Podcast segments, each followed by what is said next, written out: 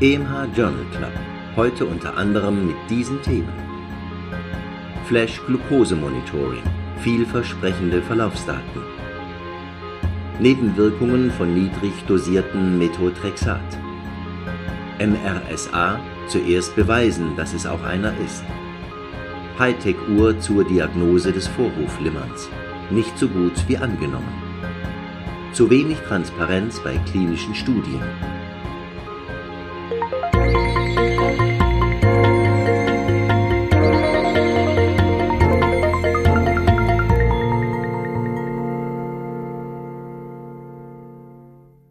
Liebe Hörerinnen, liebe Hörer, herzlich willkommen zu einer neuen Folge des Podcasts EMH Journal Club.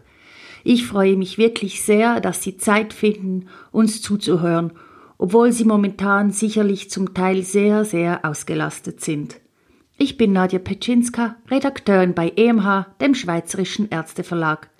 Natürlich hören Sie auch wieder den Autor des Kurz und Bündig, Professor Reto Krapf, und den Sprecher Christian Heller. Und ich nehme schon einmal etwas vorweg. Wir werden in diesem Podcast keine Studie zum Coronavirus besprechen, denn angesichts der vielen laufend aktualisierten Quellen wären wir immer etwas veraltet, da dieser Podcast sich am kurz und bündig orientiert, das ja zeitgleich mit diesem Podcast in der Printversion des Swiss Medical Forum erscheint. Wir überlassen dieses Feld also bis auf weiteres den offiziellen Stellen, wie zum Beispiel dem Bundesamt für Gesundheit, den Mitteilungen der Kantonsärztinnen und Ärzten oder der WHO. Aber ich und mit mir der ganze EMH Verlag wünschen all Ihnen, die in diesen sehr außergewöhnlichen Tagen und Wochen eine Riesenarbeit leisten, viel Kraft, Energie und Durchhaltevermögen.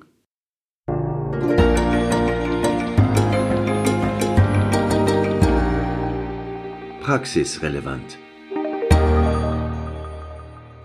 Flash-Glucose-Monitoring. Vielversprechende Verlaufsdaten. Mittels eines meist am Oberarm applizierten intrakutanen Sensors und eines handyartigen Lesegeräts kann Glucose regelmäßig sozusagen gelesen werden. Das nennt man dann den sogenannten Gewebezucker. Der Sensor sollte alle zwei Wochen gewechselt werden. Er hat eine Latenz von mindestens 10 Minuten gegenüber schnellen Blutzuckerschwankungen und kann angeblich nicht kalibriert werden. In dieser Studie, in der ein paralleler Arm mit traditionellen Glukosemessmethoden mittels kapillärer Blutzuckermessung leider fehlte, führte der Wechsel zu diesem System bei 1365 Personen innerhalb von sechs und zwölf Monaten im Vergleich zur Baseline zu einem signifikanten Abfall des HbA1c, weniger Hypoglykämien, weniger Hospitalisationen und weniger Abwesenheiten am Arbeitsplatz. Die Studienpopulation setzte sich zusammen aus 77 Prozent Patientinnen und Patienten mit Typ-1-Diabetes und 16 Prozent mit Typ-2-Diabetes, der Rest mit anderen Diabetesformen 55 Prozent der Studienteilnehmer waren Männer. Dies ist eine interessante Studie aus dem Alltagsleben. Schalten die große Zahl der Patientinnen und die verschiedenen positiv beeinflussten Verlaufsparameter die methodologischen Vorbehalte auch aus?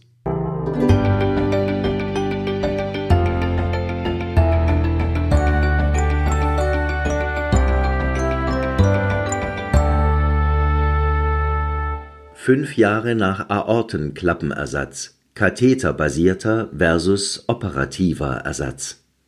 Bei gut 2000 Patientinnen und Patienten mit einem Altersdurchschnitt von 81 Jahren, die in 57 verschiedenen Spitälern in Kanada und den USA wegen einer schweren symptomatischen valvulären Aortenstenose einem Klappenersatz unterzogen wurden, ist nun der Fünfjahresverlauf dokumentiert. Sie alle hatten ein mittleres chirurgisches Risiko. Zum Abschätzen dieses chirurgischen Risikos bei valvulärer Aortenstenosen bestehen Risikokalkulatoren. Den Link dazu finden Sie in den Show Notes zu diesem Podcast oder in der aktuellen Ausgabe des Swiss Medical Forums. Die ursprüngliche Zuteilung zu entweder chirurgischem Klappenersatz oder TAVR, das ist die Abkürzung für Transcatheter Aortic Valve Replacement, erfolgte randomisiert. Innerhalb dieser fünf Jahre waren der Gesundheitszustand in beiden Gruppen wie auch die härteren Verlaufsmerkmale wie Mortalität und Behinderungen nach Schlaganfall gleich. Behinderungen nach Schlaganfall traten aber doch in fast der Hälfte der Fälle ein. Die TAVR-Gruppe wies häufiger ein leichtes paravalvuläres Leck auf (33 versus 6 Prozent). Ebenfalls waren Rehospitalisationen mit 33 versus 25 Prozent und Reinterventionen mit 3,2 versus 0,8 Prozent häufiger. Die Reinterventionen in der TAVR-Gruppe waren nach zwei Jahren wegen progressiver Stenose oder Regurgitation nötig. Diese Daten für TAVR sind ermutigend. Es bleiben also einige Fragen offen für den noch längerfristigen Verlauf. Bei einer 80-jährigen Population nicht gerade von keiner, aber vielleicht doch eher sekundärer Wichtigkeit. Die verwendeten katheterbasierten Implantate sind nicht mehr im Gebrauch. Es bleibt daher zu hoffen, dass die aktuellen Modelle noch bessere Langzeitresultate bringen.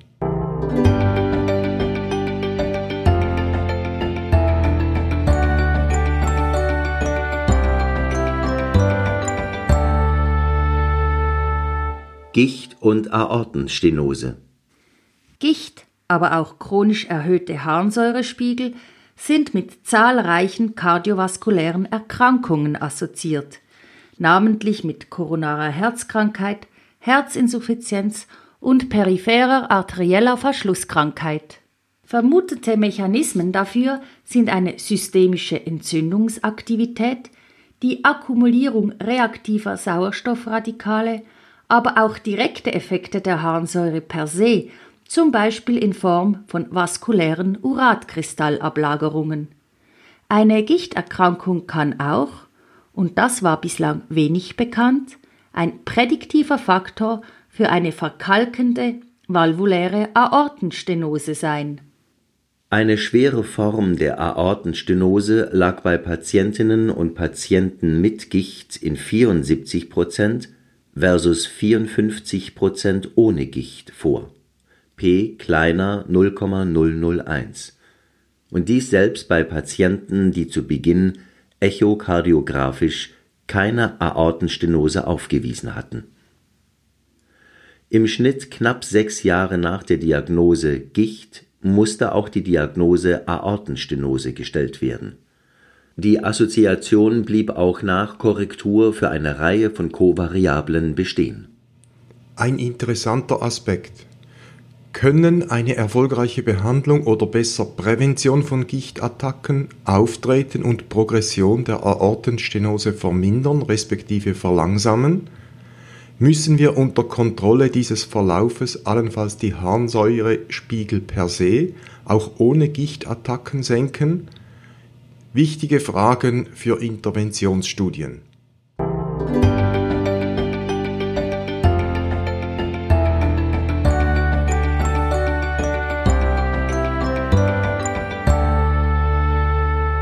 Nebenwirkungen von niedrig dosiertem Methotrexat. Niedrig dosiertes Methotrexat, das heißt also weniger als 20 Milligramm die Woche, ist bei der rheumatoiden Arthritis ein seit 30 Jahren eingesetzter und erfolgreicher Entzündungshemmer. Umso erstaunlicher ist, dass es nur wenige systematische, also randomisiert oder placebo kontrolliert, Quantifizierungen der Nebenwirkungen gibt. Diese Lücke schließt ein randomisierter doppelblinder Vergleich der Nebenwirkungen von niedrig dosiertem Methotrexat mit Placebo bei je knapp 2400 Patientinnen und Patienten. Dieser Vergleich erfolgte im Rahmen der negativ ausgefallenen CRIT-Studie, also des Cardiovascular Inflammation Reduction Trial, das heißt bei Patienten ohne rheumatoide Arthritis. Bei einem Follow-up von 23 Monaten und einer medianen Methotrexat-Dosis von 15 Milligramm pro Woche traten in 87 Prozent der Fälle Nebenwirkungen auf. Unter Placebo waren es 81 Prozent.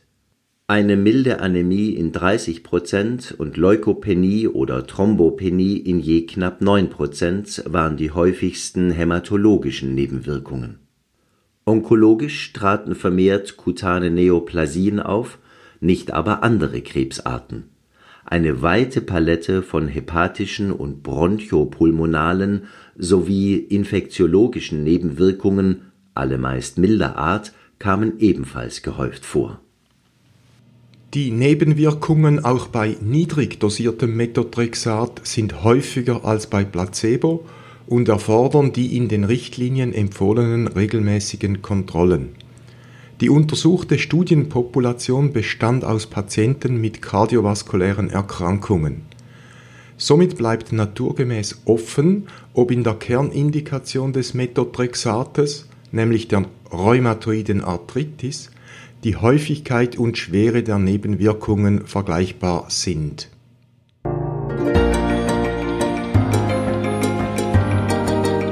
für Ärztinnen und Ärzte im Spital. MRSA zuerst beweisen, dass es auch einer ist. Bei Pneumonien wird eine schnell begonnene empirische antibiotische Therapie als Fundament einer erfolgreichen Behandlung angesehen. Die empirische Wahl steht aber auf eher wackeligen Füßen, denn nur in der Minderheit der Fälle wird eine ursächliche Keimdiagnose gestellt. Der zeitliche Behandlungsdruck führt dazu, dass wegen der Bedrohung durch resistente Organismen, namentlich Methicillin-resistente Staphylococcus aureus, also MRSA, und Pseudomonas aeruginosa oft eine breitspektrige, aber ebenfalls blinde antibiotische Therapie gewählt wird. In den USA traf dies bei einem Drittel aller Hospitalisierten mit ambulant erworbener Pneumonie zu, obwohl sich bei nur 5% dann auch resistente Bakterien nachweisen ließen. Bei mehr als 88.000 hospitalisierten Patientinnen und Patienten, median 70-jährig, wurden 38% der Fälle eine Anti-MRSA-Antibiose und Standardtherapie empirisch eingeleitet – unter anderem wenn Risikofaktoren anamnestisch eruierbar waren. Verglichen wurde mit einer Standardtherapie allein. Die 30-Tage-Mortalität der Patienten mit Anti-MRSA-Antibiose war aber höher als jene der Patienten, die nur mit einer Standardtherapie, auch empirisch, behandelt wurden. Weiter ergab sich eine Risikoerhöhung für diese Folgekomplikationen Niereninsuffizienzen (Kidney Injury), sekundäre Clostridium difficile und Vancomycin-resistente Enterokokkeninfekte sowie sekundäre gramnegative Septikämien. Eine erfolgreiche Strategie?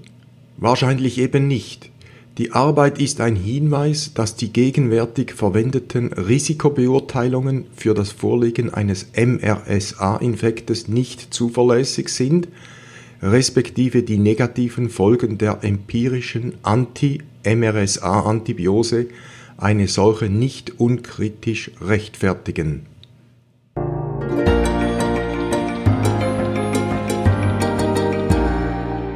Auch noch aufgefallen wahrscheinlich keine Krebshäufung nach Anti-TNF-Alpha-Therapie. Seit bald 30 Jahren werden bei einer Reihe von immunvermittelten Erkrankungen Anti-TNF-Alpha-Therapien erfolgreich eingesetzt, so beispielsweise bei den entzündlichen Darmerkrankungen, der rheumatoiden Arthritis und der Psoriasis. Ein Beweis für die Befürchtung, dass eine Anti-TNF-Alpha-Therapie bei diesen Erkrankungen onkogen ist, steht trotz vieler Studien aus. Noch weniger sicher ist, ob bei vorbestehenden Tumorerkrankungen die Anti-TNF-Alpha-Therapie einen Krebsrückfall nach sich zieht oder dazu führt, dass vermehrt Neutumoren auftreten Patientenverläufe aus einer dänischen Kohorte wurden nach einer Beobachtungszeit von median 5,6 Jahren analysiert. Unter einer Anti-TNF-Alpha-Therapie wegen der erwähnten Grundkrankheiten entwickelte etwa jeder Achte eine neue Krebserkrankung (563 von 4328). Wenn in der Anamnese eine Krebserkrankung vorbekannt war betraf ein Rückfall oder eine Neuerkrankung etwas mehr als jeden sechsten der untersuchten Patienten (72 auf 434), ein nicht signifikanter Unterschied. Diese Daten sprechen dafür, dass mit entsprechender Überwachung eine Anti-TNF-Alpha-Therapie Patientinnen und Patienten mit früheren Tumorleiden nicht a priori vorenthalten werden sollte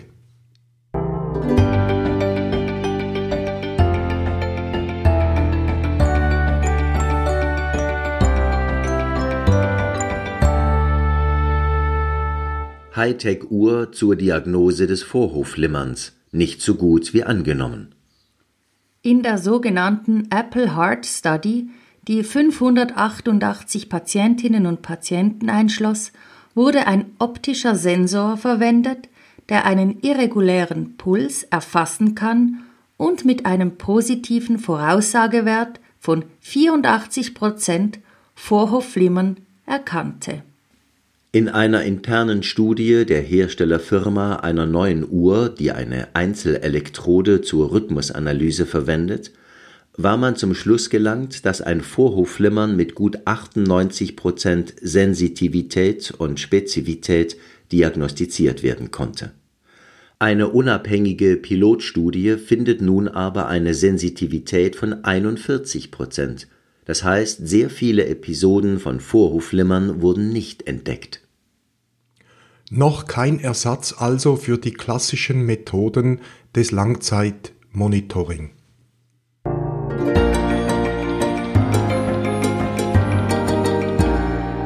Nicht ganz ernst gemeint. Zweierbeziehungen untersucht mittels MRI. Bei einem sogenannten funktionellen MRI wird, meist durch Messung lokaler Veränderung der Blutoxygenierung, die neurale Aktivität als Antwort auf externe Reize abgeschätzt und der neuroanatomischen Struktur zugeteilt. Durch Verwendung zweier spezieller Kopfspulen stehen nun an der Princeton University in den USA und der Aalto University in Finnland sogenannte Zwei-Personen-funktionelle MRI zur Verfügung. Nicht erstaunlich löst der Blick in die Augen des MRI-Partners eine andere Antwort aus als der Blick auf sein Porträtbild. Der Methode wird Potenzial für das realistischere Studium zwischenmenschlicher Beziehungen zugeschrieben. Kann damit vielleicht auch der geeignete Partner identifiziert werden? Eine Parship.com-Population oder vielleicht gar Elite-Partners könnten Kontrollgruppen bezüglich Zustandekommen und Überleben einer Partnerschaft sein. Selbstverständlich kann man sich noch andere Anwendungen ausmalen. Haben Sie eine Idee dazu? Wir freuen uns auf Ihre Zuschrift auf podcast.emh.ch.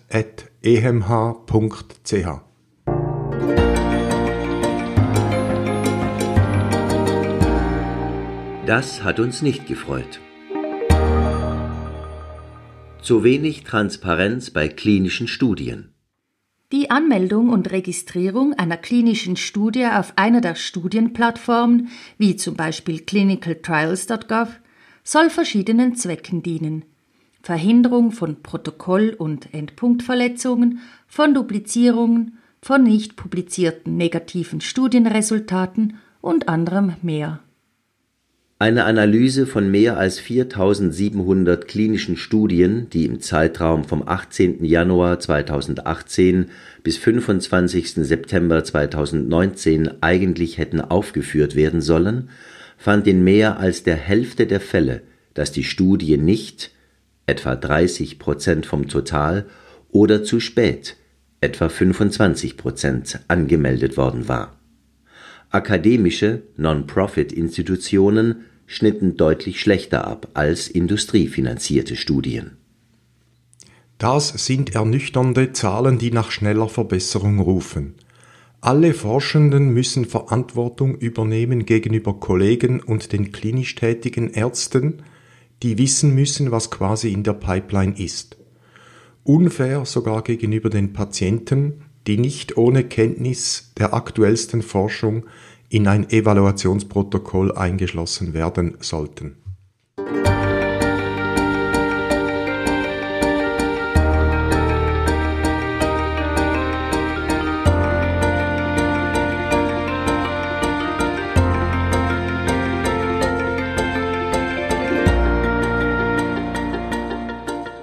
Und schon wieder sind wir für heute am Ende angelangt. Haben Sie Lob, Kritik, Anmerkungen oder Ergänzungen zu unserem Podcast? Dann schreiben Sie uns auf podcast.emh.ch. Vielen Dank. Der nächste Podcast erscheint am 8. April. Die Referenzen der besprochenen Studien finden Sie wie immer unter emh.ch-podcast oder in der Ausgabe 1314 des Swiss Medical Forum unter medicalforum.ch oder in der aktuellen Printausgabe. Bis in zwei Wochen. Machen Sie's gut und bleiben Sie gesund.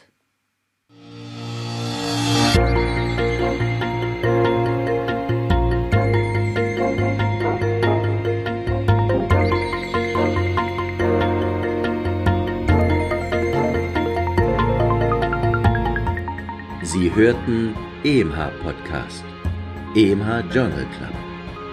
Konzept, Textbearbeitung und Moderation Dr. Nadja Pitschinska. Autor der Originaltexte und Kommentare Professor Dr. Reto Krapf. Sprecher Christian Heller. Musik Martin Gantenbein. Produktion EMH, Schweizerischer Ärzteverlag.